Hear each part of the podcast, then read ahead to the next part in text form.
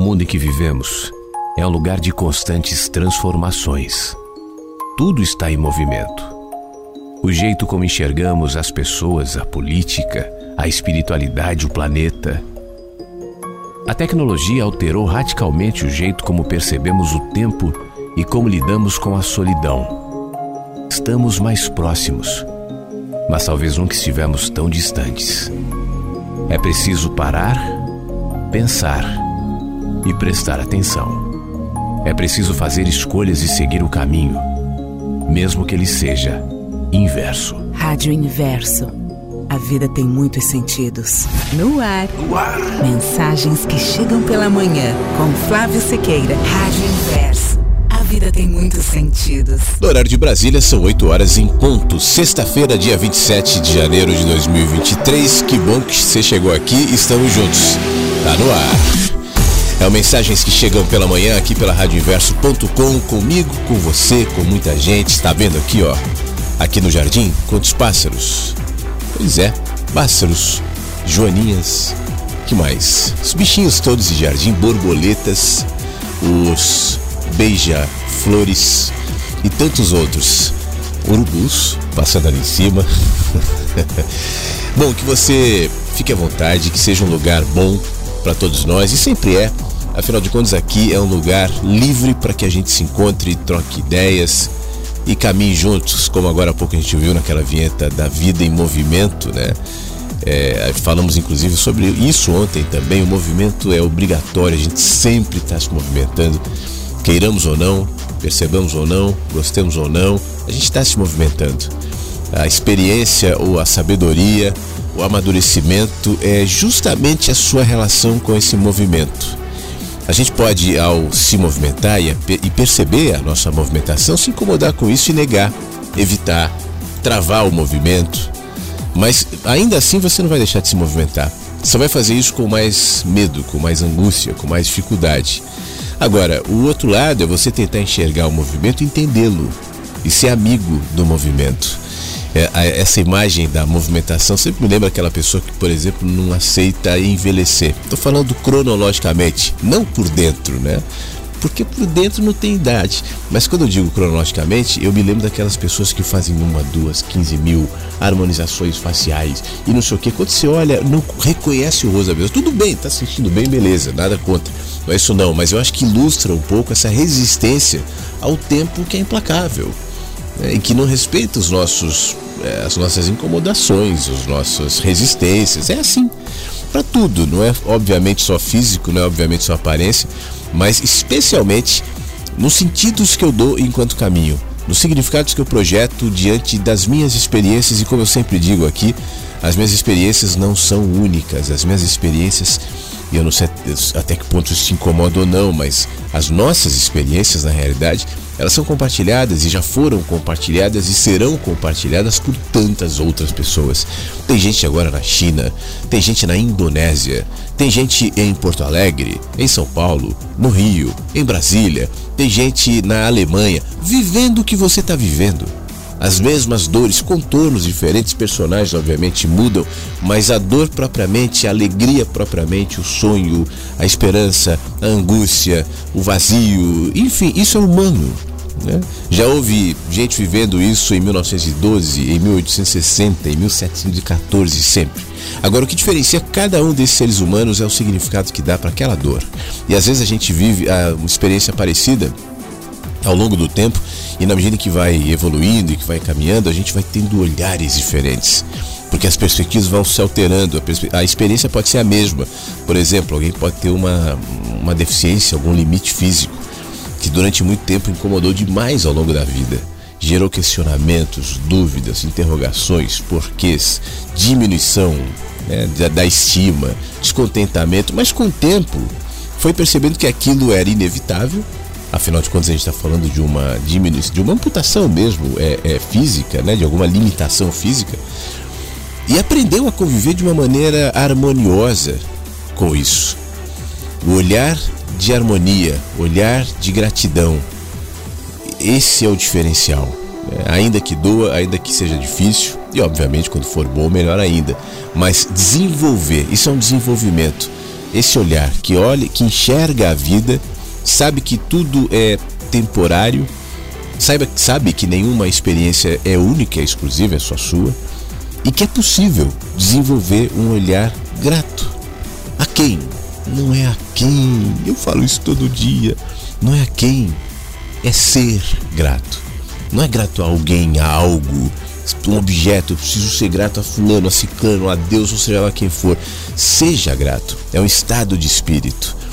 Tomara que nesse pequeno movimento que nessa sexta-feira você e eu né, vamos fazer, afinal de contas, isso, como eu dizia, o movimento é compulsório, a gente desenvolva um pouco mais essa habilidade da gratidão. E eu, especialmente, sou grato por estar aqui, grato por você estar aqui e, obviamente, pela sua participação também.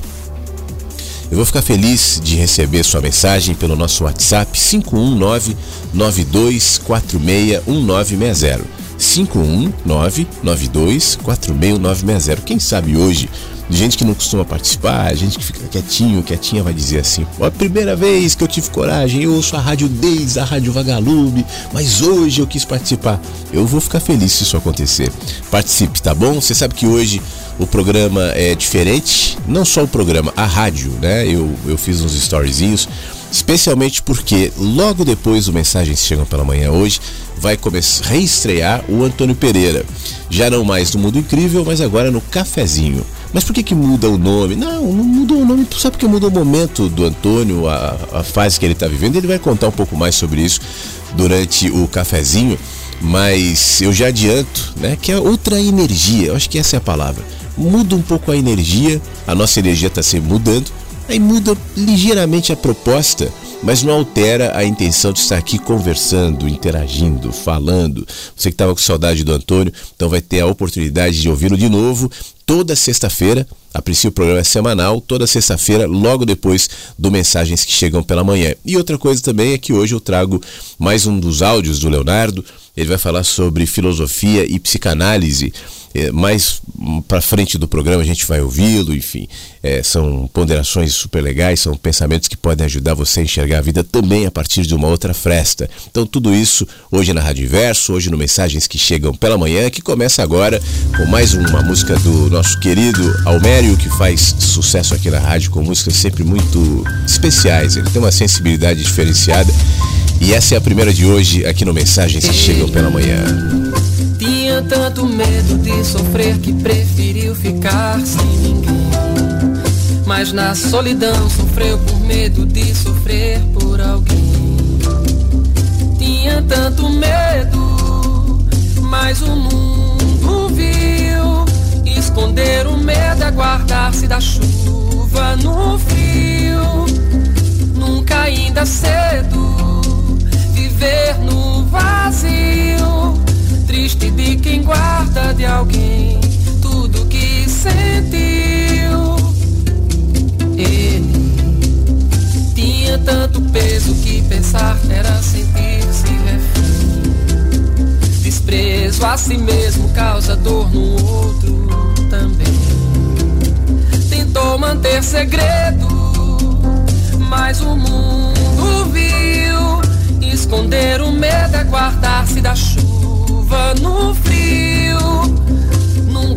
ainda é cedo viver no vazio. Triste de quem guarda de alguém tudo que sentiu.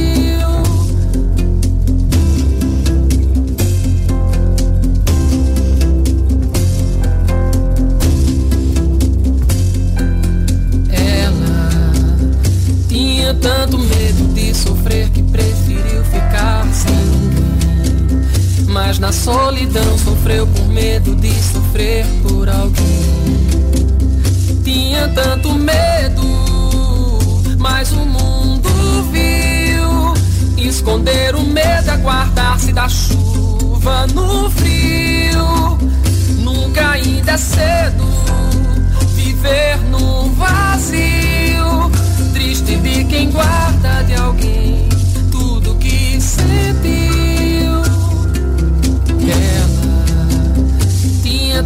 peso que pensar era sentir-se refém. Desprezo a si mesmo causa dor no outro também. manter segredo, mas o mundo viu esconder o medo, guardar-se da chuva no frio. Nunca ainda é cedo viver no guarda de alguém tudo que sentiu. Olha, amor, quero lhe falar. Eu pensei, mas deixa pra lá.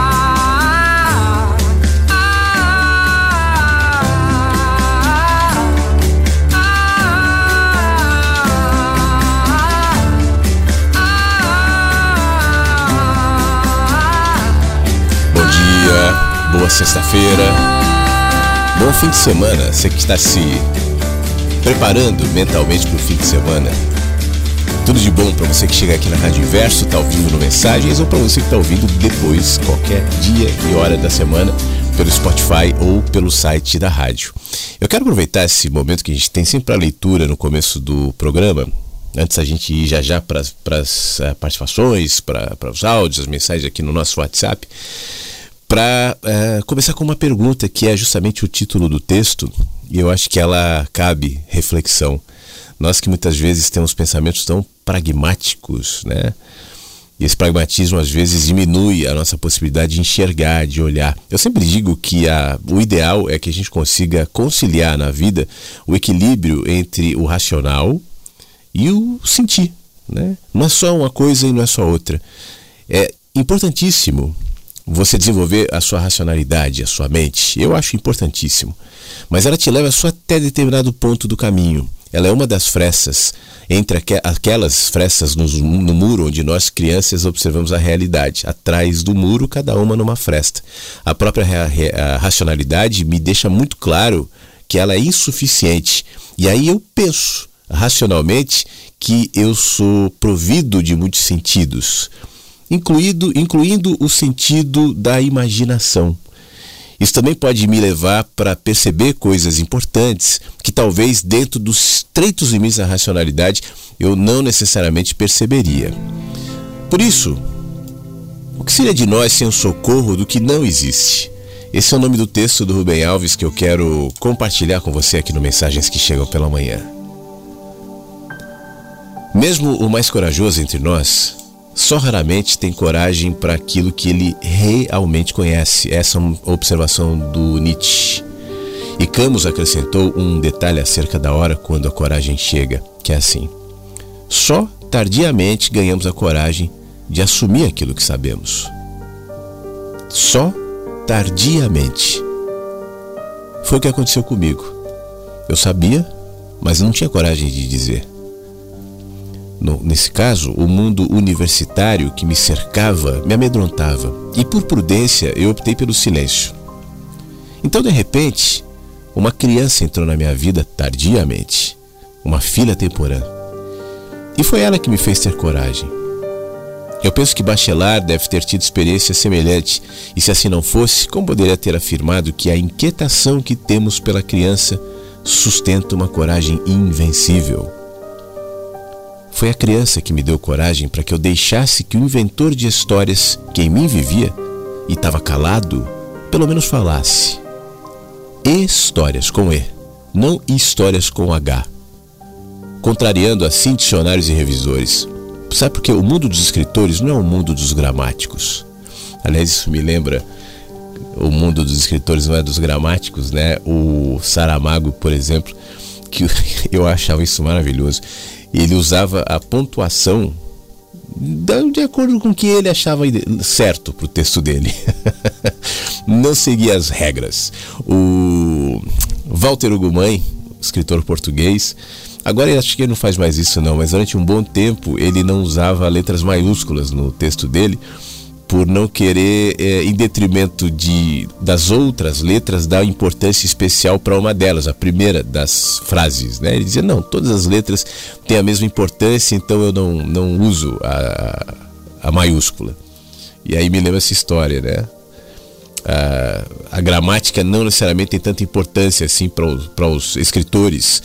Guimarães Rosa, por exemplo, tinha o mesmo problema. Ele começava Tutameia afirmando: a, a história com E não quer ser história com H. A história, em rigor, deve ser contra a história. Só te posicionando, né? É, a, a, diferença de história com E e com H é que história com E é um conto, é algo que não necessariamente existiu. E a história com H é a história é, verificada pelos historiadores, o que houve no passado, pesquisado tal. Essa é a diferença. A história com H nos abre o mundo das coisas acontecidas no passado, mas as histórias com E nos levam para o mundo das coisas que nunca aconteceram e que só existem na imaginação. Diz que sou o inventor de histórias, mas não é bem assim. As histórias não são inventadas pelo escritor da mesma forma como as músicas também não são compostas pelo compositor. Histórias e músicas já existem em algum lugar místico. Escritores, compositores, são seres que têm a graça de repentinamente se defrontarem com essas entidades, vinda não se sabe de onde, como se fossem emissárias de um outro mundo. A gente fala muito sobre isso aqui na rádio, né? É o processo mediúnico que eu chamo, é o mediador entre aquilo que não tem substância, que não tem linguagem, que não tem forma propriamente, que não cabe especificamente em uma ideia e que, no entanto, está em todos os lugares, habitando os seres, habitando o céu, habitando o mar, habitando a beleza, habitando as inspirações. E aí, cada um, ao perceber essa manifestação espiritual, né, reproduz conforme a própria linguagem. Se a sua linguagem for escrever, você fará isso conforme a sua linguagem, consciente de que essa inspiração está para além dela. Eu acho que é isso que o Rubem está tentando dizer aqui no texto, se conectando àquilo que a gente sempre fala aqui. Fernando Pessoa disse se espantava com isso e dizia que era como se um anjo não, que, que não conhecemos descesse à terra e com suas asas soprasse as brasas de lugares esquecidos. Uma coisa é certa: ao terminar a história, vem o espanto de que tenhamos realmente escrito a história. E perguntamos: vem cá, por que, que eu escrevi isso? Onde é que eu fui buscar isso? De onde me veio isso? Isso é melhor do que eu. Seremos nós neste mundo apenas canetas com tinta, com que alguém escreve a valer o que nós aqui traçamos? Aconteceu assim comigo, sem se anunciar, de repente, sem preparo, sem credenciais. As histórias começaram a aparecer porque havia uma menina que precisava delas. É, essa menina precisava delas.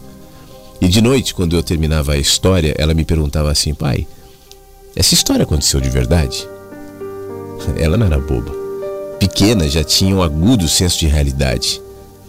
Pássaros encantados, gigantes verdes, dragões dourados, panteras que falam, flores que empinam pipas, sementinhas que têm medo, gansos que envelhecem ficando cada vez mais leves até que voam na direção das montanhas onde cresce o fruto mágico vermelho. Não são seres desse mundo, nunca existiram. Assim, conclui-se obrigatoriamente que as histórias são feitas com mentiras. Mas mentira. Mentira é uma palavra tão feia, né? Mentira. Isso tem um poder de matar qualquer história. Acontecia, entretanto, que a minha filha amava as histórias. E elas eram lindas. Ela ficava encantada ao ouvir as histórias, e o seu coração exigia que fosse verdade. O amor deseja a eternidade da coisa amada. Acho que o padre Antônio Vieira é, deveria ter acabado de ouvir uma história bonita quando escreveu assim: Se os olhos vêm com amor, o não, ou melhor, se os olhos vêm com amor, o que não é tem que ser. E a minha filha filosofava sem saber, ela me perguntava sobre o estatuto ontológico da imaginação, lugar onde moram as histórias. E eu não podia dar resposta. Era muito difícil para ela. A resposta seria: olha, essa história aconteceu não, não aconteceu nunca. Para que ela possa acontecer sempre.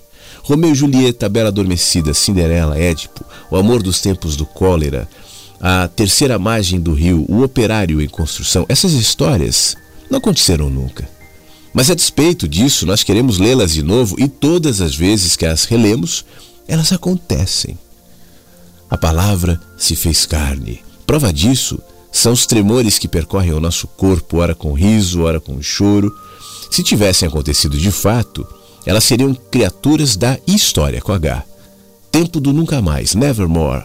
repetia o Corvo de Poe, do, do Edgar Allan Poe. Nunca mais. Nunca mais é o tempo dos mortos, das sepulturas, do sem volta, mas as histórias são criaturas do tempo da imaginação, tempo do eterno retorno, das repetições, das ressurreições. Quando se conta de novo uma história, aquilo que nela aconteceu no passado imaginário se torna vivo no presente. Sim, já ouvimos a música muitas vezes, a gente sabe de cor, mas queremos ouvir de novo, para sentir de novo a beleza sempre presente para rir e chorar. Assim é o tempo da imaginação. A alma é o lugar onde o amor guarda o que não aconteceu em forma de imaginação para que aconteça sempre. Nós tínhamos ido ao cinema ver ET. Minha filha, cinco anos, chorava convulsivamente ao voltar para casa. E depois do lanche, eu quis consolar, bater um papo com ela, tal, mas as lágrimas não paravam. Aí eu propus o seguinte: vamos lá fora procurar a estrelinha do ET, vai? E ela veio comigo, me acompanhou. O céu cheio de nuvens, não, não dava para ver estrela, nenhuma era visível. E eu fiquei sem saber o que dizer para ela. Então aproveitei para improvisar. Corri para trás de uma árvore e disse assim: Vem cá, ET! O ET tá aqui! Aí ela parou de chorar, me olhou séria e disse com uma voz firme assim: Pai, não seja bobo, o ET não existe. Essa resposta realista, fria, me pegou, confesso, desprevenido. Eu me defendi e armei um checkmate. Como assim não existe? Então o que é que você está chorando agora? O seu choro não era uma evidência de que ela acreditava na existência do ET. Mas quem levou o checkmate fui eu. Foi isso que ela me respondeu. Olha, eu estava chorando. Por isso mesmo, eu estava chorando porque o ET não existe. E eu, bestão, Misturava o que não podia ser misturado. Eu tirava o ET do mundo da fantasia onde vivia, uma estrela distante, provavelmente vizinha da, da estrela sorridente, morada do pequeno príncipe, e o matei por trazê-lo para o mundo real.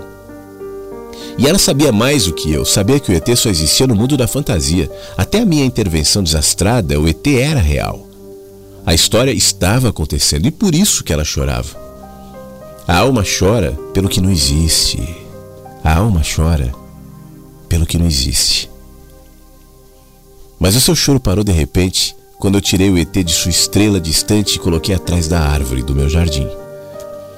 Acho que foi Fernando Pessoa que teve muitos choros parecidos com o choro da minha filha. Foi eh, para explicar aos sem razões dos seus choros que ele escreveu o seguinte: O que me dói não é o que há no coração, mas essas coisas lindas que nunca existirão.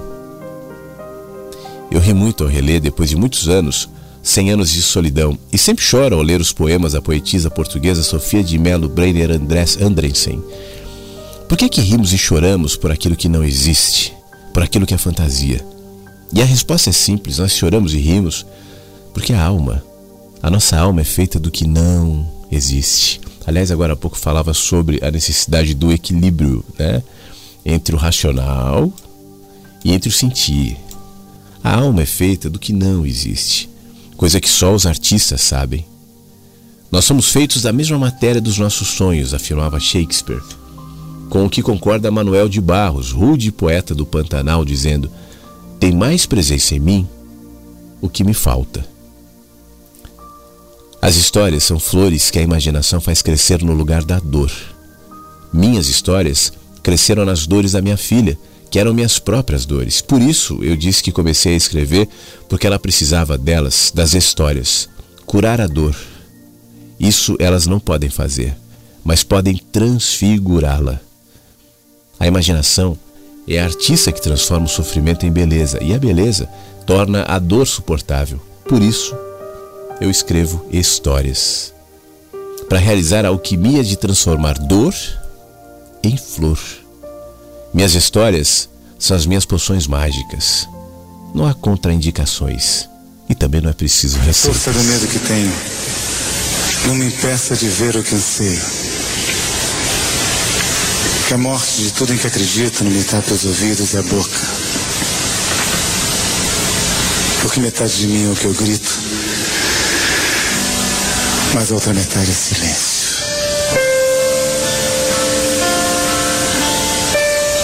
Que a música que eu sou longe seja linda, ainda que tristeza. Que a mulher que eu amo seja para sempre amada, mesmo que distante. Porque metade de mim é partida, a outra metade é saudade. Que as palavras que falo não sejam ouvidas como prece e nem repetidas com fervor apenas respeitadas, como a única coisa que resta um homem inundado de sentimentos. Porque metade de mim é o que ouço, a outra metade é o que cala. Que essa minha vontade de ir embora se transforme na calma e na paz que eu mereço. E que essa tensão que me corrói por dentro seja um dia recompensada. Porque metade de mim é o que penso. A outra metade é um vulcão. Que o medo da solidão se afaste. Que o convívio comigo mesmo se torne ao menos suportável. Que o espelho reflita em meu rosto um doce sorriso que eu me lembro ter dado na infância. Porque metade de mim é a lembrança do que fui. A outra metade eu não sei. Que não seja preciso mais do que uma simples alegria para me fazer aquietar o espírito. E que o teu silêncio me fale cada vez mais. Porque metade de mim é abrigo, mas a outra metade é cansaço. Que a arte nos aponte uma resposta, mesmo que ela não saiba. E que ninguém a tente complicar, porque é preciso simplicidade para fazê-la florescer. Porque metade de mim é plateia, a outra metade é canção e que a minha loucura seja perdoada. Porque metade de mim é amor e a outra metade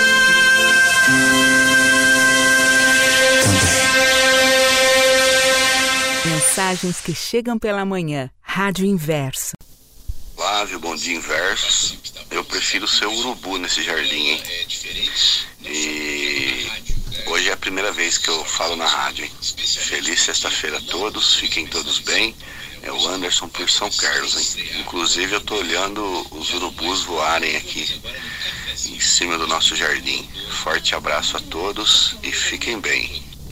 Maravilha, Anderson. Coisa linda o urubu, né? Outro dia eu tava caminhando aqui perto e tinha um urubu, dois urubus na verdade, perto de um parque aqui, que eu gosto de caminhar, que tem aqui do, do lado de onde eu moro. E eu quase fui abraçá-los e tirar foto com aqueles urubus que são maravilhosos. Muito obrigado, Anderson. Boa sexta-feira. Bom dia para você, tá? Bom dia, Flávio. Bom dia a todos os ouvintes da Rádio Inverso. Sexta-feira, amanheceu aqui na minha cidade, aquele tempo assim, quase que céu de brigadeiro, né? Sem nada, sem nenhuma nuvem, já prometendo que parece o dia calor e talvez mais tarde uma possível chuva. Chuva de verão, mas eu gostaria de, de comentar aqui mais uma história é, com a Rádio Inverso, com o Flávio, na verdade, né? Que é o condutor da rádio, e dizer o seguinte, que quando eu ouvi a rádio lá atrás, e eu me identifiquei, mas um dos motivos que eu me identifiquei foi assim, eu ouvia sempre do Flávio doações, doações, doações de palavras, de pensamentos, de, de atitudes também que ele passava às vezes da vida dele, de certas coisas, de gentilezas, que eu não ouvia outra rádio, que eu não me conectava com outra coisa. E, então eu tenho essa história com a rádio, porque eu falei, o Flávio tá lá, ele senta no computador, ele tá dizendo isso tudo, e eu não vi ele é, querer copiar pessoas o tempo inteiro, nem dinheiro, é, sabe, nada para crescer, querendo ficar naquele lugar onde ele tá, mas naquele lugar vagalume, como chamava né, a rádio antes, é, iluminando. Cada pontinho, vagalume, sabe, sem pretensão, mas desse movimento de doação como eu acredito que os opostos se atraem e os semelhantes também, e isso, isso me, me, me cooptou. Isso me conectou com a rádio, não com a rádio, mas com o Flávio, na verdade, com o pensamento, com a filosofia de vida.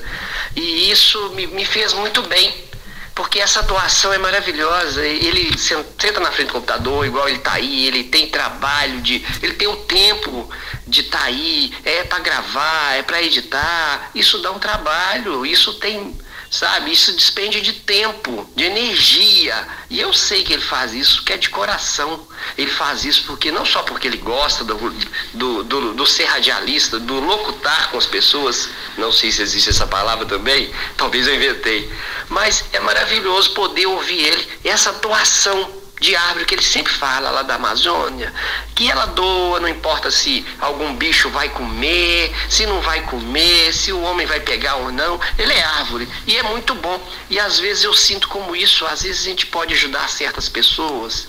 E eu já ouvi isso, das pessoas falarem para mim assim: por que, que você está me ajudando? Eu não tenho nada para te oferecer. Mas eu aí eu pensava, no fundo eu não estou te ajudando, eu estou me ajudando. Não era por dinheiro, não era nem por obrigado, ou nem as pessoas estavam vendo. Porque tem uma música, eu não me lembro de quem, né? O que você faz quando ninguém te vê, você fazendo. Eu não sei de quem é essa música, se é do Capital Inicial. Acho muito legal a letra dela. Mas é isso, passei aqui para desejar um bom dia a todos, uma boa sexta-feira e dizer que estou muito feliz e gratidão de estar acordado, de ter acordado mais uma vez vivo, podido tomar o café da manhã, abrir os olhos e estar aqui vivo, vivendo agora. O sentido da agora é o meu momento. Compartilhado com vocês, pessoas que eu nunca vi em carne e osso, mas eu vejo em pensamento, em, ouço em, em vozes e conecto com a energia de cada um. Ô, Flávio, eu queria te pedir uma música, mas se não der para tocar hoje, é tranquilo, é quando puder. Uma música aí dos anos 80, nossa época, né, que a gente podia ouvir hoje, sexta-feira, se der, mas se não der, à vontade, quando puder.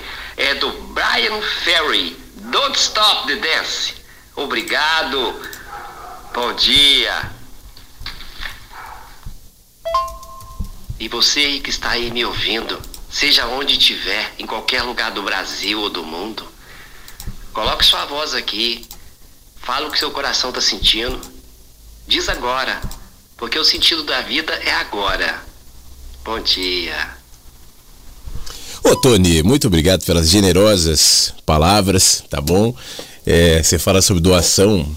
Eu acho que antes de tudo a gente deve perceber esse privilégio de estar tá vivo, né? E a e a nossa condição tão pequenininha diante da existência. Se tem uma coisa que eu acho extremamente lindo, extremamente necessário para a gente viver bem, é eu reconhecer o tamanho, o meu tamanho, a minha importância, e, eu, e essa palavra pode ser mal entendida. Eu não estou falando ela com nenhuma adjetivação moral tal, mas a minha insignificância diante da vida. Eu, eu tenho um sentimento de que tudo que eu faço, para todos, para qualquer pessoa, para você, para o meu filho, para a vida, né? É, poderia ser feito por outra pessoa. E poderia mesmo. É claro que a gente vai falar, sentir muitas vezes, não, as pessoas são insubstituíveis. Eu entendo, né, sobre essa perspectiva. Mas eu tenho um texto chamado Se Eu Tivesse Morrido há 40 anos, em que eu faço uma reflexão em relação a uma situação que eu tive quando eu era bem pequenininho. Eu nem me lembro disso, eu tinha meses, e minha mãe me conta que eu acho que eu tive uma febre muito alta e tive uma convulsão. Claro, né? É, é, os meus pais se assustaram muito naquele tempo. Eu era o primeiro filho, filho único, tal. Não, acho que meu irmão nem era nascido. Eles não, era difícil lidar com aquela história, tal. Depois ficou tudo bem. Mas eu me lembro uma vez eu estava voando para Recife e dentro do avião eu comecei a me lembrar dessa história e escrever esse texto que depois tá, na, tá na, no YouTube, tá no Instagram, acho que você já deve ter visto, se eu tivesse morrido há 40 anos. E aí eu faço uma série de reflexões pensando que esse lugar que eu ocupo agora, se eu não estivesse na vida, né? Seria ocupado por outras pessoas. E as pessoas que é, lidam comigo, incluindo você, incluindo todos que me conhecem aqui da rádio ou pessoalmente e tal, é, não saberiam da minha existência, esse lugar seria ocupado de outras maneiras, mas seria ocupado, para melhor, para pior, não sei. Isso quer dizer que o privilégio de estar vivo é meu. Né? E isso já me abre, é, primeiro, nessa dimensão da gratidão, que responde para a vida com doação, com generosidade. Né? Eu sou grato por estar aqui, por estar tendo essa experiência. No ano passado, é, recentemente, eu contei aqui, eu quase morri. Né? Perdi o sentido, foi muito pior do que na época do, do, de bebê, se eu tivesse morrido há um ano atrás. Foi de repente, assim, foi uma experiência de, de perder sentidos que eu nunca tinha tido, né? E como foi, eu não me lembro, a coisa foi acontecendo assim, uma coisa sucedendo a outra, tal. Daqui a pouco eu não me lembro, só me lembro de acordar com o SAMU. É, e aí, né? Como é que seria? Então, eu tive mais uma oportunidade. Eu tô aqui. Né? E se eu tô aqui, poxa vida, me cabe responder a vida de maneira feliz, generosa em tudo. A rádio é uma doação tal, mas não é só isso. Eu acho que eh, se fosse só a rádio, ela poderia ser justificada por uma série de outras explicações.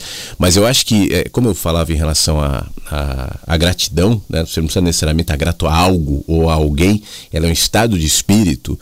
É isso que eu quero falar também por doação, por generosidade. Isso deve ser um, jeito de ver a vida.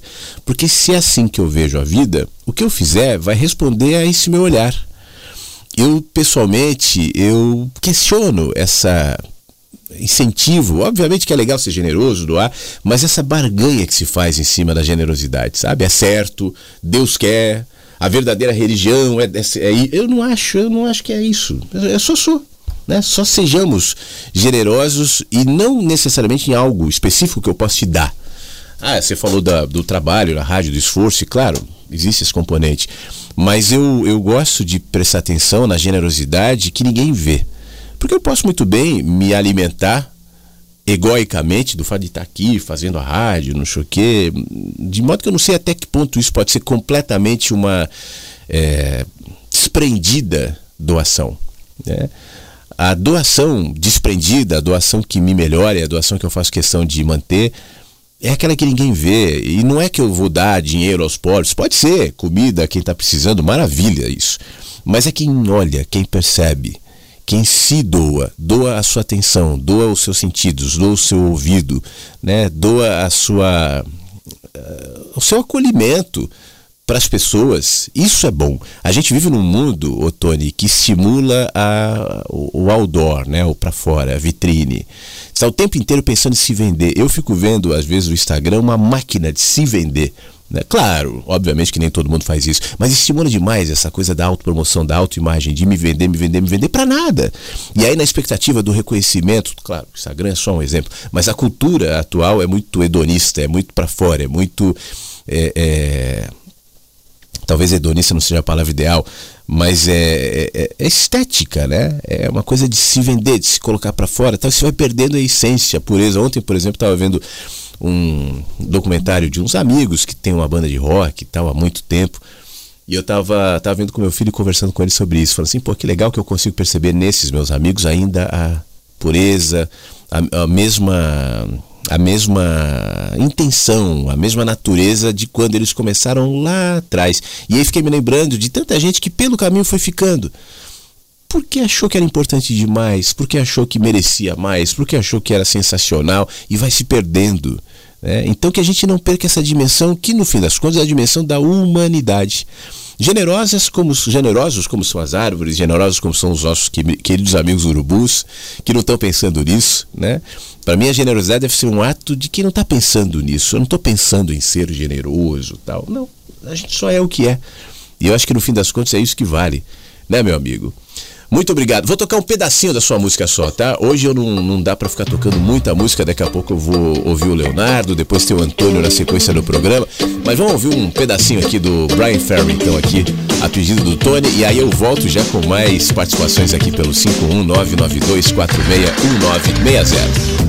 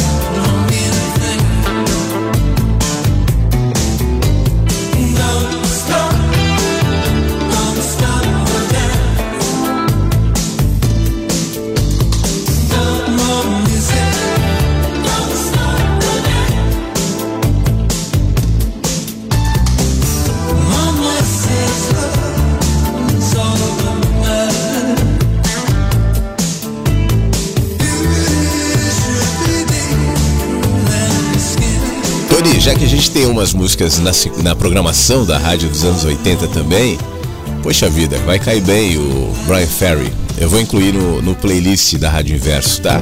Mas fica só um gostinho aqui no Mensagens, já que hoje eu não quero, nem posso me estender tanto, senão o programa vai ficar muito longo e o Antônio Pereira vai entrar tarde demais. Deixa eu lembrar, né, que logo depois do Mensagens Chegam pela Manhã, hoje, tem a volta do nosso querido Antônio Pereira com o cafezinho com o Antônio. Então, só ficar ligado aqui. Ah, e depois que o programa do Antônio terminar, a exemplo do que acontece com mensagens, vai subir para o site da rádio. Eu não sei se o programa do Antônio especificamente vai subir tão imediatamente como acontece com mensagens, mas ainda hoje o programa vai ficar disponível aqui no site da rádio, tá bom? Então não perca depois do mensagens, cafezinho com o nosso querido Antônio Pereira. Bom dia, Flávio Versos. De novo aqui nessa caminhada aproveitando aqui para falar sobre ontem, o texto de ontem do Rubem Alves, onde você falou, fez citações sobre a loucura. E eu me lembrei, isso me remeteu, afinal, final dos anos 70, mais ou menos 35 anos atrás. E eu, um jovem da época, eu gostava muito de videoclipe, né? Videoclipe naquele tempo, você que trabalhava já nas rádios, isso também foi muito nos anos 90, quando você começou a trabalhar nas, nas rádios mais bambambãs aqui de São Paulo. E eu curtia muito FM. Eu, eu, pra mim FM era tudo. E muitas músicas do FM é passavam um, um videoclipe, né? No clipe clipe da Globo, tinha vários programas, né? Kryptonita, mas não sei mais o que, lá tinha um monte. Aí esse meu colega me falou que tudo, tudo que pensamos, tudo que sonhamos é uma loucura, nós somos loucos né? nos pensamentos e nos sonhos. E aí eu fui ler Freud, que ele falou que isso era Freud. E eu já estava passando por problemas e estava buscando fuga, soluções, né? Aí eu comecei a fazer uma leitura pesada de psicanálise e gostei, apesar de ser uma coisa complexa, isso aí fez eu gostar mais ainda. Aí ele, o videoclipe que ele que tava na época, na hora que a gente estava conversando, nesse dia, ele estava passando aquele vídeo do Ahá, o Hank Hanelon, que na época estava fazendo muito sucesso já tinha sido lançado. E aí começa aquele vídeo que ele falou que era um. que os, ele me contou que os videoclipes eram um produto do. do sul. Era um rescaldo do surrealismo, onde as coisas não eram reais, era mais do, do, vinha do sentimento das pessoas, era como um sonho. Aí eu comecei a prestar atenção naquele vídeo onde um o, o cara vai pular de um penhasco e vira uma águia. Da outra vez ele vira um tubarão, aí um leão na, na savana, aí ele, entendeu? Ele ali na verdade é, é, é um sonho, né? Tá apaixonado e ele tudo ele, ele vira um super-homem, ele vira mais do que um super-homem, ele vira um deus, né? Aí eu comecei a gostar de, de psicanálise e também curtia muito Raul Seixas, Maluco Beleza. E ele falava que onde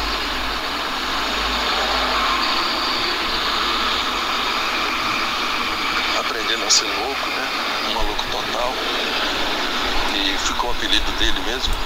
E o John Lennon falava, até hoje tem as frases dele.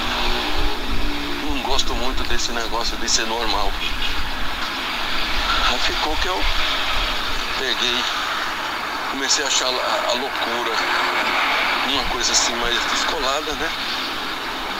É, gostava do movimento hippie na, nos anos 80. Não era dos anos 80, mas nos anos 80 tinha muito. Em evidência também, né? Entre os jovens. Aí teve o Rock in Rio, né? Em 85, eu não fui, mas um monte de contou tudo, foi legal. Aí eu cheguei à conclusão que ser louco é, é normal. Né? E a gente aqui, na verdade, somos pessoas mais assim, lúcidas, no sentido em que enxergamos melhor. Opa, bom dia, enxergamos melhor esse, esse mundo, né? Mas a gente parece que a gente que fica como meio louco, né? Somos minoria, né? E é isso aí. É algo a se refletir muito, mas muita coisa já está esclarecida. Valeu, amigo. Fiquem bem, fica na paz. Até amanhã, uma boa sexta, bom final de semana para todos. Ah, Flávio, então, se for possível, não clipe, logicamente, né? se as pessoas quiserem ver o clipe com matar curiosidade, é facinho de achar na, no YouTube. Mas é a canção mesmo, Anti-Harriman, procurando por toda parte. Acho que é essa tradução. Mas a letra é muito bonita, mas se você puder tocar ela aí hoje ou amanhã, eu agradeço muito, amigo. Valeu. Fazer o seguinte, Beto, vou deixar ela de fundo aqui, ó. Enquanto eu falo. Eu tava pensando na história da loucura, né? Que você tava dizendo. Aliás, te agradecendo mais uma vez pela mensagem.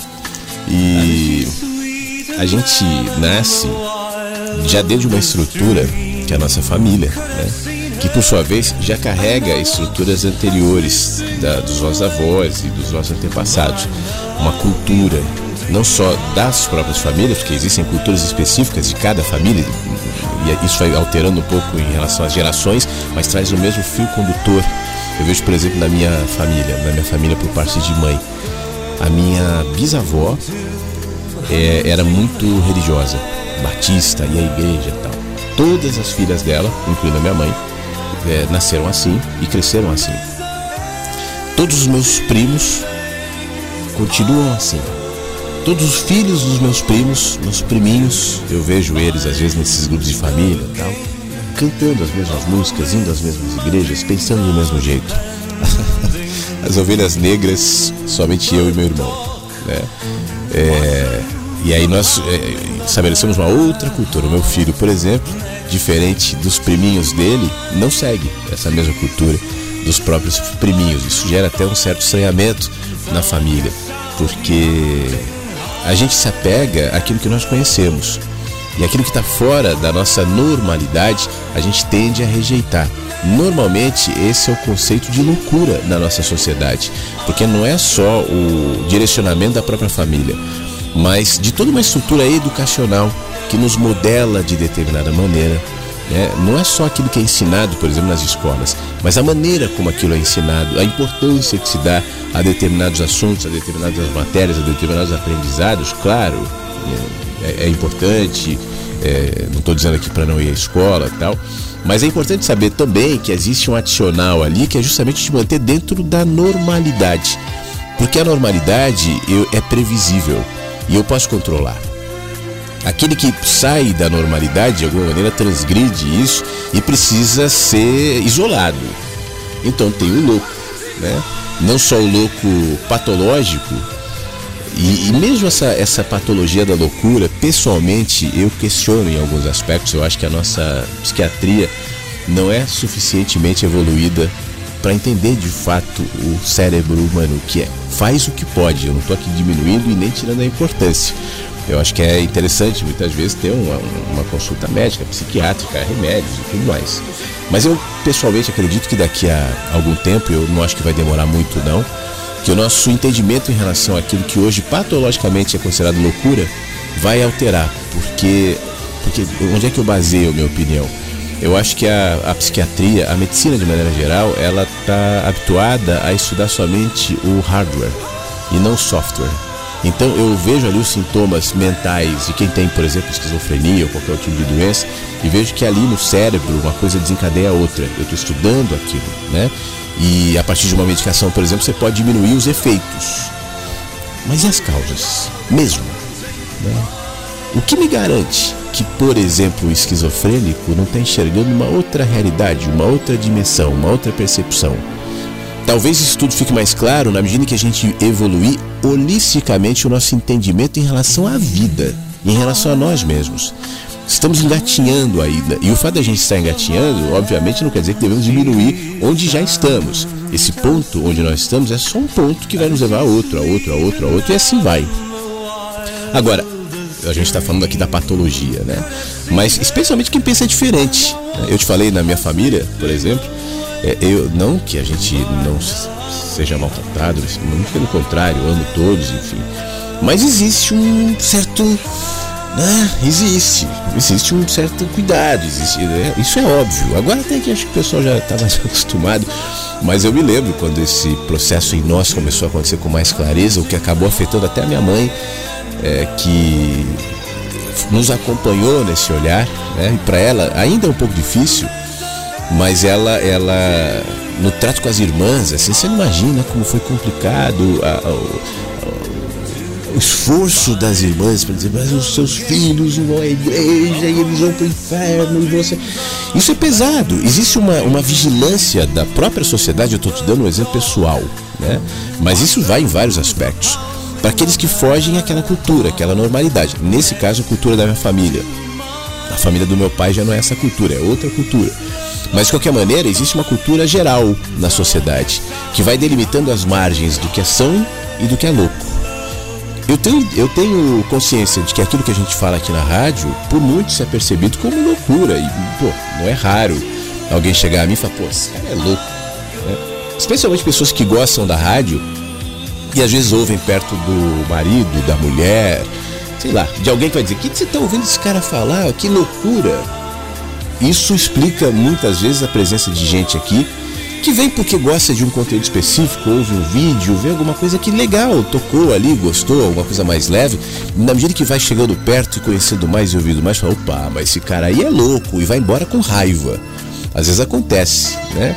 Não porque eu tenha dito nada que gere necessariamente raiva, mas o que transgride a nossa é, a nossa sensação de normalidade nos ameaça. Isso é instintivo no ser humano. E a loucura é uma forma de isolar essas ameaças, ao invés de enxergá-las e tratá-las. E aí eu posso usar exemplos, como você mesmo disse, do Raul Seixas e de outras pessoas que são artistas, são mais sensíveis, inclusive, a expressar a sua própria percepção, e isso é mal compreendido. Enquanto um artista loucamente expressa a sua música dentro da dimensão da arte, do business, né? Então, beleza, é aceitável. Mas uma vez que ele traga isso para sua realidade, para sua vida, vai criando um, uma ruptura que é muito difícil lidar. Por isso, muita gente, inclusive o próprio Raul Seixas, não aguento o baque, né? Porque é difícil, uma vez que eu abro as portas, esse movimento do artista ou das pessoas sensíveis é muito difícil. Você abre a porta para sua sensibilidade, você abre a porta para perceber, porque a natureza daquilo que um artista faz é a sua sensibilidade, a sua percepção, e a sua sensibilidade muitas vezes o distancia dessas margens estreitas da normalidade. Né? Então, você falou do Salvador Dali, inclusive, por um lado, a sociedade consome isso como entretenimento, mas por outro, aquele que se distancia dessas margens vai se vendo cada vez mais numa outra perspectiva, numa outra realidade. E combinar essa realidade, Beto, é um baita de um desafio. Eu, por exemplo, que faço o meu trabalho aqui, não estou dizendo que, né, comparando com cantores, artistas ou poetas, enfim, mas mesmo eu no meu esforço para manter um pé dentro disso aqui que eu me proponho fazer na rádio, e eu preciso, isso tem sido para mim cada vez mais um desafio lindo, que me faz muito bem e que eu gosto. Abrir as minhas portas de percepção, de sensorialidade para que eu seja esse médium. Entende o médium, né? No sentido de mediador entre aquilo que eu entendo, sinto, intuo e me toca como portais em relação ao que é a vida e é tão mais amplo, o, o Beto, tão mais amplo do que me ensinam, do que me insistem, do que me dizem. E aí eu tento trazer isso para a linguagem aqui. E aí é bom, a gente se conecta, né? Se também e tantos outros que participam fazendo da mesma maneira. Mas eu tenho a minha vida ordinária, né? Eu, eu lido com, com muita gente que não está nem aí com isso aqui que eu faço tal. E isso para mim é um desafio é um desafio, né? O, o, Tony falou da minha generosidade e tal. E eu dizia, olha, a rádio talvez não se enquadre somente na coisa da generosidade, porque para mim, assumindo aqui, a rádio é uma oportunidade para que eu possa manter a minha sensorialidade, as minhas portas, isso aqui aberto. Quando eu me distancio da rádio e tô só trabalhando, trabalhando, trabalhando, fazendo as minhas coisas, me parece que a fonte vai secando, sabe? Porque eu entro dentro do, da normalidade. Porque você precisa dessa funcionalidade para existir nessa sociedade que te cobra isso e que espera isso de você e que trabalha para que seja assim, seja normal. Senão você não vai ter trabalho. Seja normal, senão você não vai ganhar dinheiro. Seja normal, senão você vai ter que tomar remédio, em último caso fazer esse movimento, entender esse tipo de coisa sem se deixar cooptar pela tal normalidade é um grande desafio. E quanto mais oportunidades a gente tiver para deixar extravasar a nossa loucura, seja lá como for, né? melhor, melhor. Eu aqui na rádio encontrei um jeito. Beto, muito obrigado. Ana de Itapetininga, bom dia. Tô bem acordada hoje, não tomei relaxante muscular, tô ouvindo a rádio, que coisa boa.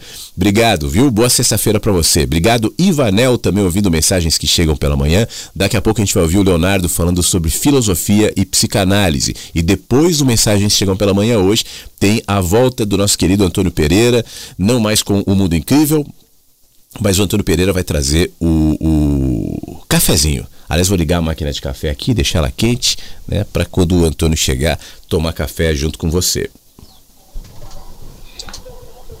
Oi, Flávio. Oi, Inversos. Bom dia. Aqui quem fala é o Fábio. É, para dizer que hoje, né, quinta-feira, eu não consegui, não deu para assistir o programa ao vivo é minha preferência sempre assistir ao vivo, mas a gente tem esse recurso maravilhoso que a gente pode ouvir depois. Acabei de assistir o programa de hoje, maravilhoso, muito profundo como sempre. É, cada vez mais assim, um dia supera o outro nessa programação maravilhosa. E é nesse sentido que eu queria falar hoje de agradecimento pela existência da rádio. É, aqui em casa, eu fui uma pessoa que sempre gostei de música, né? Então, mas o que se tinha ah, nas rádios oferecendo, o que se tem né, até hoje, é, não me agrada mais. Então, a minha passagem aqui é para agradecer por essa programação, pelo seu trabalho, sua doação agradecer pela participação de todos os inversos que cada experiência vivida por cada um que participa é, é um recorte da nossa experiência de vida também. Então a gente se identifica muito ou se unifica, né? acho que é melhor essa palavra. E nesse sentido, é, depois que eu ouvi o programa de hoje, é, saí procurando outros programas que eu não tinha ouvido há uns dias atrás e coincidentemente bati num programa que a Andrea, lá de Florianópolis, disse que estava. Né, ela falou no programa, escutei hoje, que estava falando, assistindo a rádio, estava acompanhando, gostando muito, que tinha sido a indicação é, de um amigo e ela se identificou como zen budista, eu também sou, pertencemos à mesma sanga.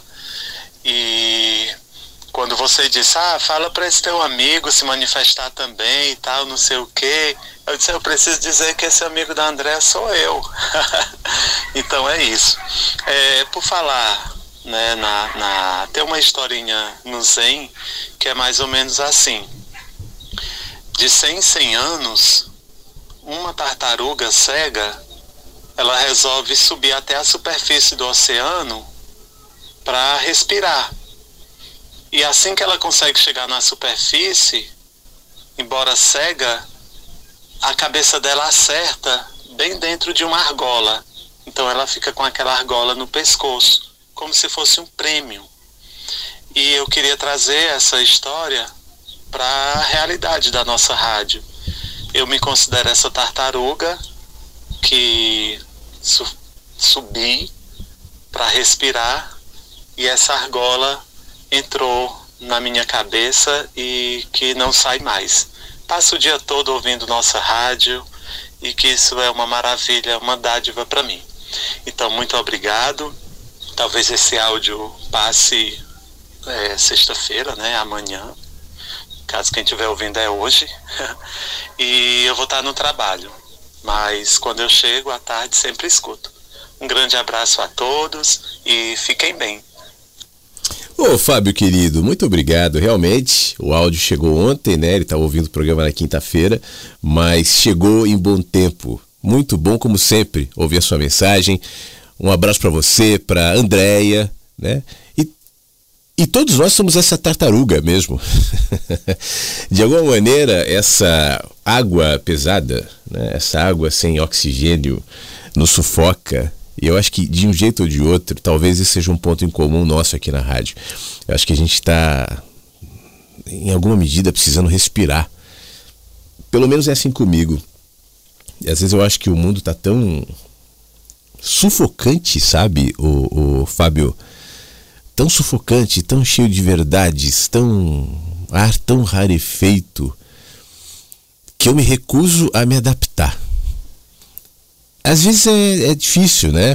Como eu dizia agora há pouco, é necessário você se adaptar se você quiser ganhar mais dinheiro, se você quiser mais reconhecimento, tal.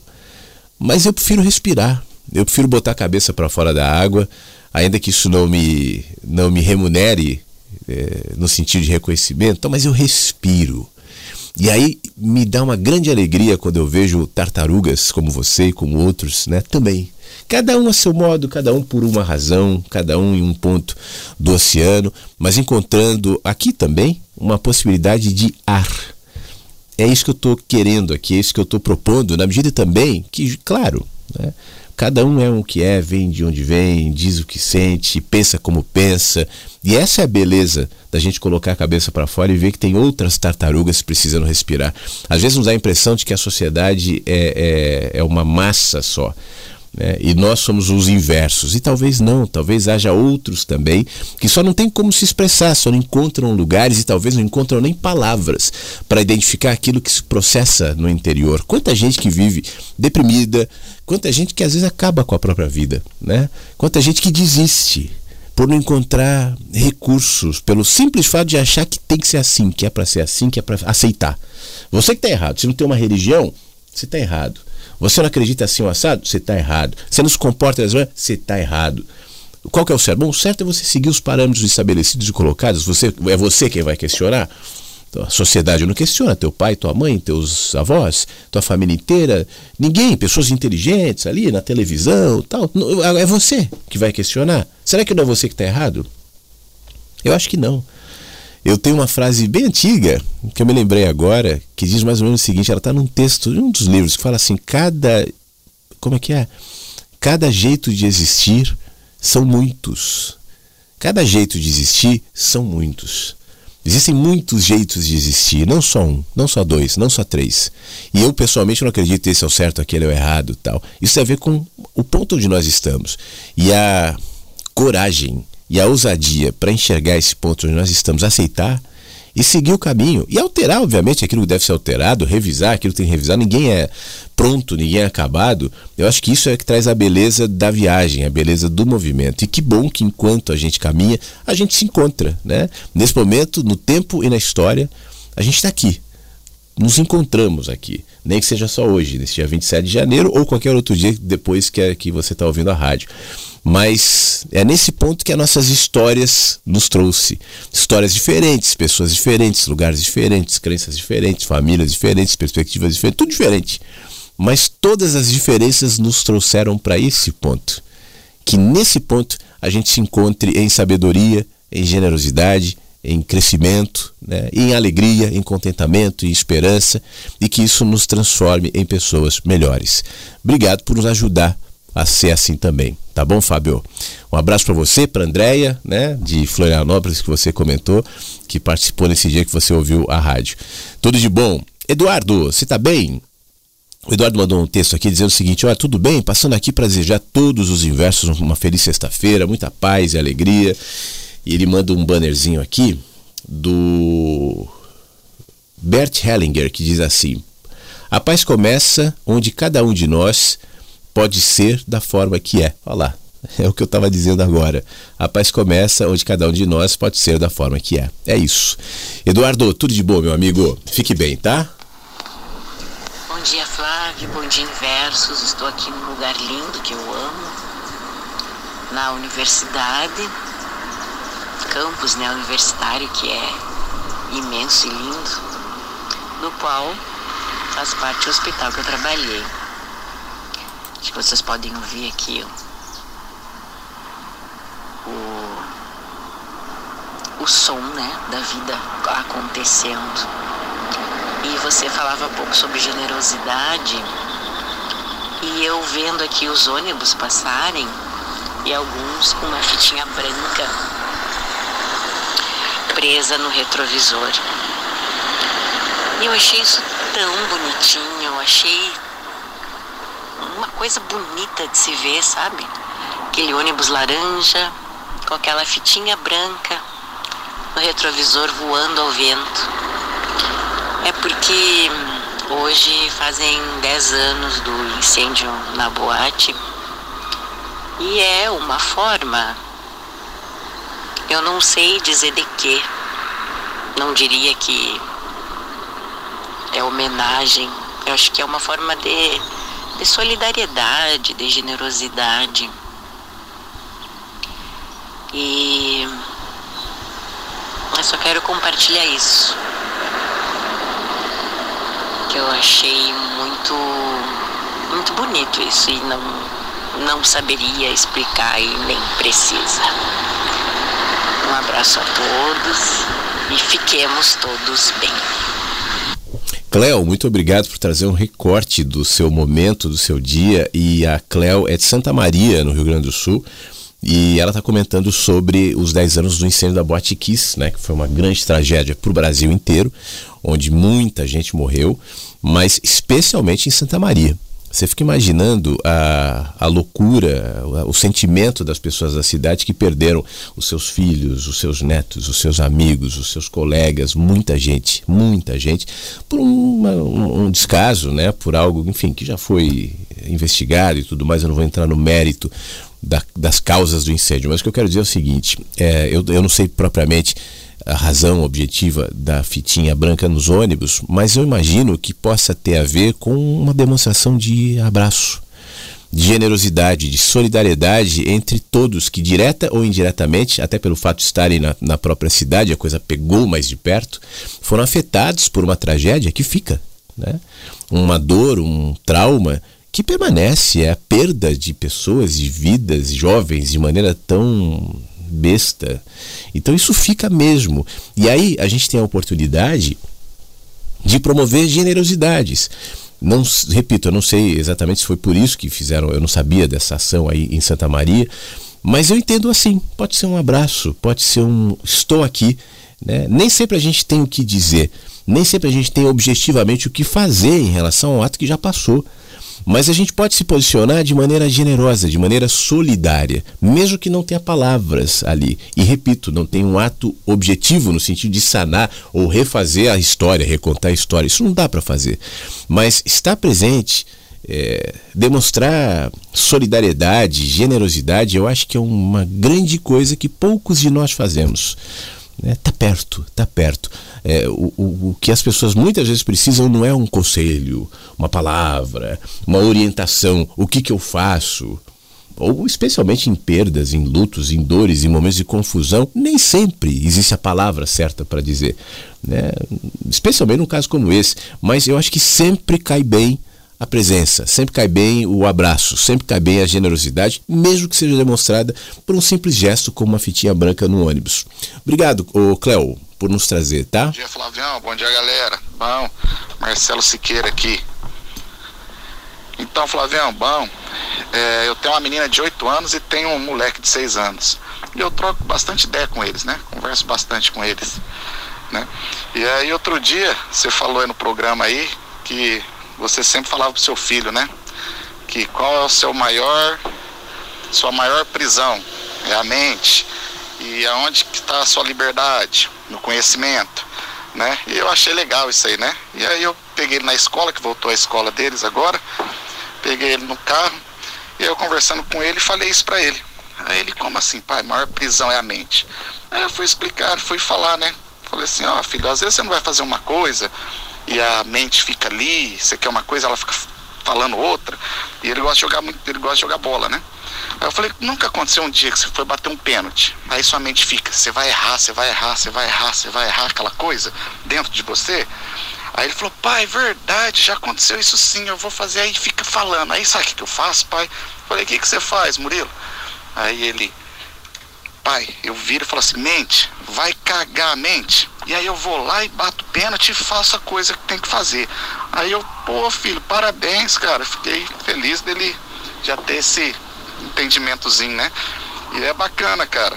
E às vezes a gente tem que fazer igual ele fez, né? Mente, vai cagar. Um abraço para todo mundo aí. Boa sexta-feira para vocês. Um abraço. Boa, Marcelo. É isso. I, indo direto ao ponto, né, pra mente. É, é aquilo que eu sempre digo, né? É, eu acho que a gente também não deve demonizar a mente, mas saber até onde é, ela está sendo nossa aliada ou a partir de qual ponto ela está nos aprisionando. Né? A gente se vicia nisso. Questionar a própria mente, questionar os próprios pensamentos, questionar os próprios medos, isso é fundamental. Me lembrou a história do Murilo, né? Aquela que eu já contei aqui na rádio, mas como tem muita gente nova, vou dar uma resumidona aqui de quando eu estava fazendo o meu curso de, de asa delta. E aí, pela mente, eu fui assimilando tudo que eu tinha que fazer, né? Aprendendo ali com o instrutor, como é que é, tal, tal, tal. É, mas aí eu, eu, fui fazer um salto num momento meio ruim, vento tal, e o meu salto não foi bom. E eu me lembro que depois desse salto, eu comecei a fazer só salto ruim na sequência. Um deles, inclusive, eu caí e machuquei meu braço, tal, a asa virou de dorso. É, é horrível aquela sensação de você indo pra areia sabendo que você vai cair e tal. É, e aí eu tava assim, quase desistindo, tava mal. E o, o meu instrutor falou assim: Você não tá fazendo a asa voar. Você tá correndo com a asa e ao invés de você voar com a asa, você embarca a asa. E aí eu fui subindo as dunas carregando a asa nas costas pensando nisso. Falei, mas o que que tá rolando? Aí eu me liguei que eu tava com medo. E ainda que fosse inconsciente, ao invés de voar com a asa, eu dava um microsegundo para a asa entrar em voo, para então eu, é, de maneira segura, embarcar, como ele dizia, na asa. Só que não é assim que funciona. Você que tem que voar junto. Né? Eu tinha que sentir, eu não tinha que pensar. A minha racionalidade naquele ponto, já que eu não confiava mais na asa, me jogou no chão e não me permitia mais voar. Foi a partir de então que eu voltei a, a fazer bons saltos e a voar melhor, porque eu passei a sentir, sentir me fez voar, pensar me fez cair.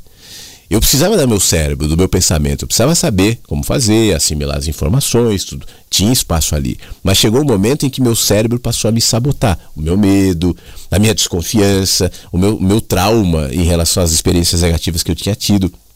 Então fazer esse exercício sempre, né, no pênalti do Murilo. E aí vai para tudo na vida. É, sentir também. Nós somos seres multissensoriais. A mente organiza as nossas experiências, é, nos direciona, ela faz sinapses, ela, ela nos traz informação. É maravilhoso. Eu, eu continuo sendo um cara racional. Essa é uma característica minha que eu não pretendo abrir mão, não. Eu acho que faz parte, acho que é importante. Mas ela não pode ser só isso. Se eu for só racional, eu estou diminuindo. Porque eu não sou só racional. O ser humano não é só o cérebro, ele não é só o pensamento, ele é muito mais. Então, se abrir para isso faz com que você consiga voar e o Murilo consiga fazer o gol. Né? Obrigado, Marcelo. Manda um beijo ali pro Murilo, tá? Ângela, bom dia. Ela comenta assim: Flávio, não aguento. Que entrada sensacional. Você coloca Oswaldo Montenegro para apertar mais um tiquinho. Chorei. O Oswaldo Montenegro é maravilhoso. Metade que a gente ouviu logo depois do texto do Rubem Alves.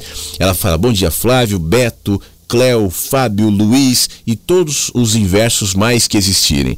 Vocês me dão ainda mais vontade de estar aqui, espalhar essa vontade linda por onde eu for. Amo cada um de vocês. Muito obrigado, Ângela, pela mensagem que chega aqui no nosso WhatsApp. Boa sexta-feira para você. Obrigado por sua mensagem, tá bom? Que bom saber que você está gostando aqui da programação.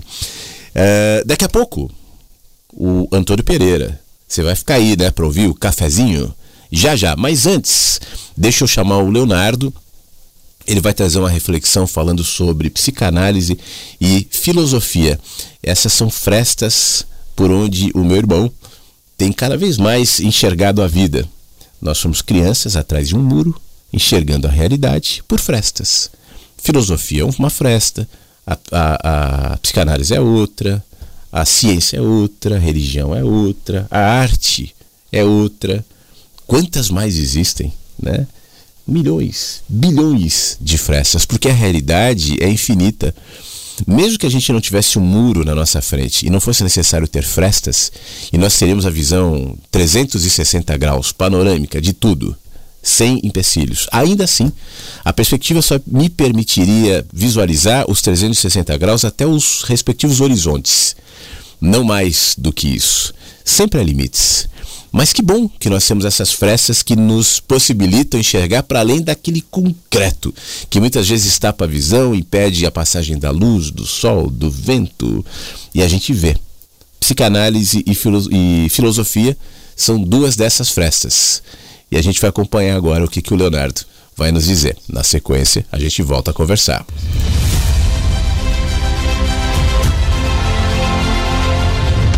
Não existe uma forma ideal da gente se comportar, da gente se apresentar, senão referenciados a partir daquele ambiente que a gente vive. E esse ambiente é a sociedade, a cultura, são todas as imposições, as educações, as tentativas de, de nos moldar para que nós sejamos aceitos diante daquele ambiente, naquele tempo, naquele espaço, diante daquela realidade. Você às vezes tem um comportamento no trabalho de uma forma, em casa de outra forma, no trânsito de outra, na faculdade ou no, na, na igreja ou na escola, ainda com outras posturas.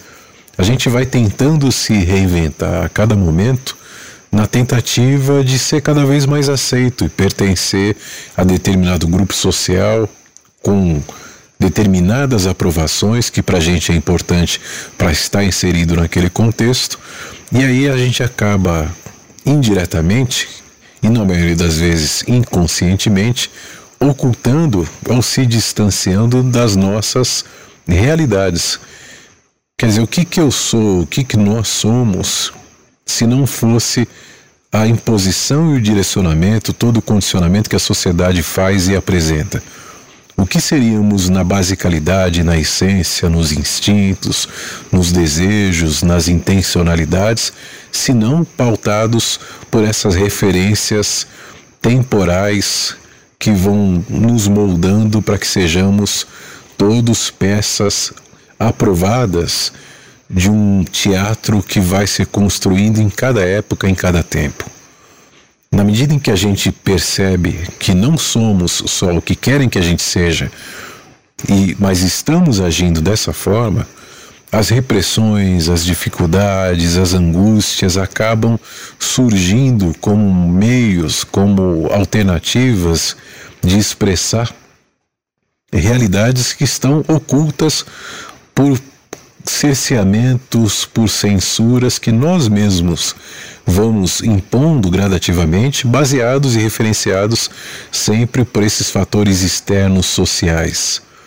Agora, claro que essas repressões, esses desvios da nossa basicalidade, da nossa essência, da nossa realidade, inevitavelmente vai trazer algumas dificuldades, vai trazer alguns transtornos. Em, em último caso, ou extrapolando, aprofundando, surgem depressões, surgem angústias mais, mais pesadas, mais severas, surgem rebeldias ou inaceitações da vida em que se leva, por não querer estar inserido naquele contexto ou naqueles contextos, ou não estar expressando aquelas posturas.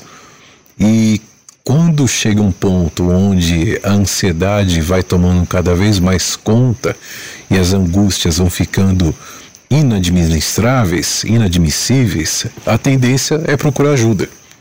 E aí, nessa, nesse movimento de procurar ajuda, nesse movimento de tentar se entender, de ter um autoconhecimento, de conseguir perceber por que agimos dessa forma, existem milhares de opções, umas mais aprofundadas, mais eficientes, outras menos, outras nada.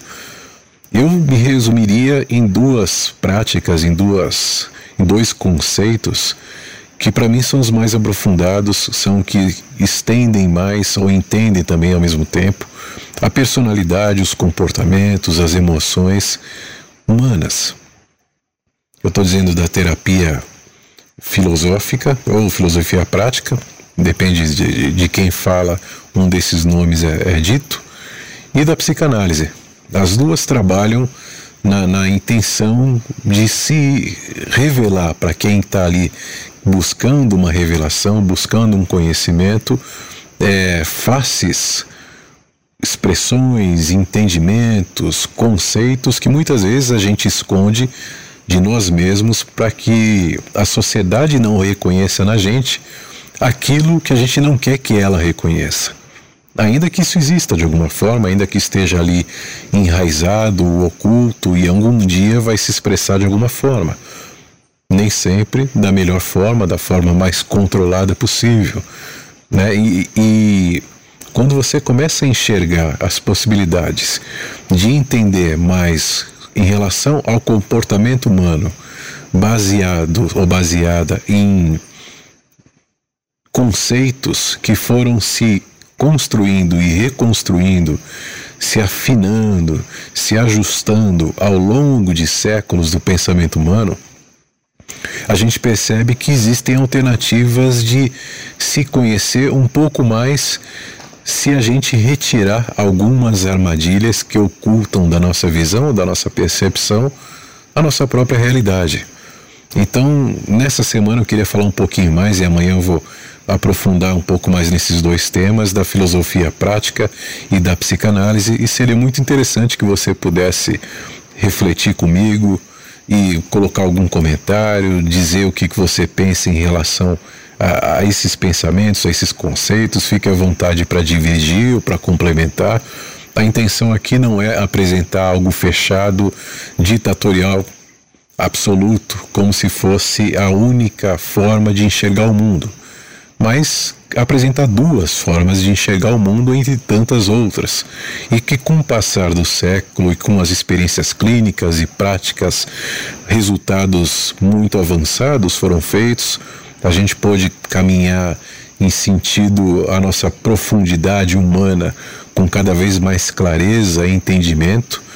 E claro, não são exclusivas essas duas formas para que você se reconheça, mas se reconhecendo a partir de alguma dessas duas ou até das duas formas, você pode elencar e, e perceber elementos que de repente estavam ocultos para algumas outras questões que também estavam ocultas e formavam barreiras para que você não associasse alguns conceitos, alguns movimentos da vida com tanta clareza. Então espero que a gente possa, a partir dessas reflexões, buscar um entendimento maior de quem nós somos. O autoconhecimento, de certa forma, parte de uma angústia da gente não aceitar, não se entender, da gente não aceitar, não se reconhecer. E quando a gente tem essa possibilidade, por que não fazer uso mais profundo e mais avançado diante daquilo que a humanidade, nos seus pensamentos, pode construir e agora oferecer a partir de, de algumas intervenções clínicas, práticas, objetivas, que podem dar resultados muito interessantes e a partir daí o nosso olhar sobre a gente mesmo acaba sendo muito diferente daquele que a gente tinha um tempo atrás, mas não percebia naquele movimento que era uma postura que disfarçava, que mascarava, que construía fantasias ou alienações em torno da nossa própria figura, que pode ser talvez mais clara e mais simples e objetiva do que muitas vezes a gente pensa. Amanhã a gente conversa um pouquinho mais. Fique bem.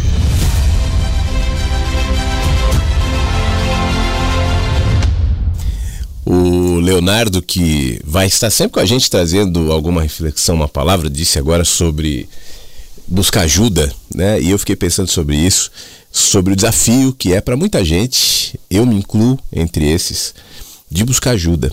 Às vezes a gente é forjado para ser forte o tempo inteiro. Ele deu um exemplo da psicanálise e tal, que é uma, uma ajuda, uma porta que pode fazer muito bem. Né? Mas indo para além disso, a ajuda de um amigo, de uma amiga, ajuda de alguém que possa te ouvir, é, se permitir ajudar. Parte do nosso sofrimento tem a ver com essa resistência muitas vezes. De tentar resolver tudo sozinho, de tentar fazer tudo sozinho, de se sentir autossuficiente e ninguém é autossuficiente. Ninguém pode viver numa ilha isoladamente para sempre, por mais que muitas vezes a gente se habitue a estar nessa condição. Repito, esse é um dos desafios meus pessoais, assim. Eu tenho alguma dificuldade também de aceitar ajuda, tal. Eu sou autossuficiente, eu vou lá, né? por uma série de razões, né? Mas que com já algum tempo eu mesmo questiono aquilo que antes eu achava que era uma virtude minha eu posso, eu não preciso de ninguém, eu sou capaz, eu sou não sei o quê. E depois você vê que não é bem assim. A gente sempre precisa a gente vai se, se machucando muitas vezes quando não se permite ajudar. Eu sei que pode parecer meio esquisito assim para a maioria das pessoas, né? Como assim não se permitir ajudar? Mas você não imagina quanta autossabotagem a gente vai promovendo em nome de virtudes, em nome de proteções, em nome de tantas outras coisas que não tem a ver com se ajudar. Então, a partir do que o Leonardo comentou, ampliando, obviamente adicionando a, a, a psicanálise, mas ampliando, né? não ficando só nisso, porque a ajuda de um terapeuta tal pode ser muito recomendada. Aliás, eu acho que, e é bom deixar isso claro, tem gente que fala, eu não sou louco. Não, é legal um, um profissional, alguém que possa te ouvir e, e, te orientar. Isso é muito importante, é um olhar de fora também. Porque o, quem está olhando de dentro, às vezes, não consegue a perspectiva necessária para entender o contexto. Você está olhando dali, né, da dor. Então, alguém de fora ajuda. Mas, além disso, abra-se, né? Permita-se ser ajudado. Às vezes é o que falta. Só se permitir, só deixar. Como? Poxa, se olha e perceba quanta autossabotagem, quantos desvios. Eu conheço gente que fica o tempo todo assim, não, mas não é difícil. Não, você não sabe. Ah, você não sabe o que eu passo. Ah, não. E é sempre o outro, o outro me faz mal, o outro, a culpa do outro, o problema do outro, e jamais admite que sou eu mesmo. Sou eu mesmo. Né? Eu que permito muitas vezes que o outro me faça mal. Então, comece a se permitir ser ajudado, ser ajudada. E para isso é necessário humildade, para isso é necessário uma série de desconstruções, é, humanidade, mas é o caminho, é necessário. Você sabe que agora há pouco o nosso querido amigo, o Fábio, participou e o Fábio tinha pedido uma música tal. O, tanto o, o, Tony, eu toquei um pedacinho da música do Tony, usei a música do Beto de fundo aqui enquanto falava, mas a do Fábio não. Como eu tô chegando bem no finzinho do Mensagens, eu vou tocar o um pedacinho da música dele até pra gente dar uma respirada, preparar o café aqui pro Antônio Pereira que já vai chegar com um cafezinho. É a Flávia Venceslau.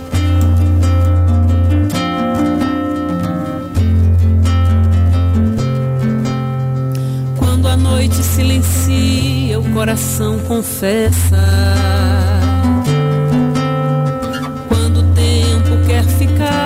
Gente não da ventania qualquer um se cala. Mas quando bate amor à porta, a gente arruma a sala pra sorrir tão contente de viver. Porque na vida alguma coisa há que se ter pra levar no caminho sol a sol. Não voltar de pescaria sem um anzol.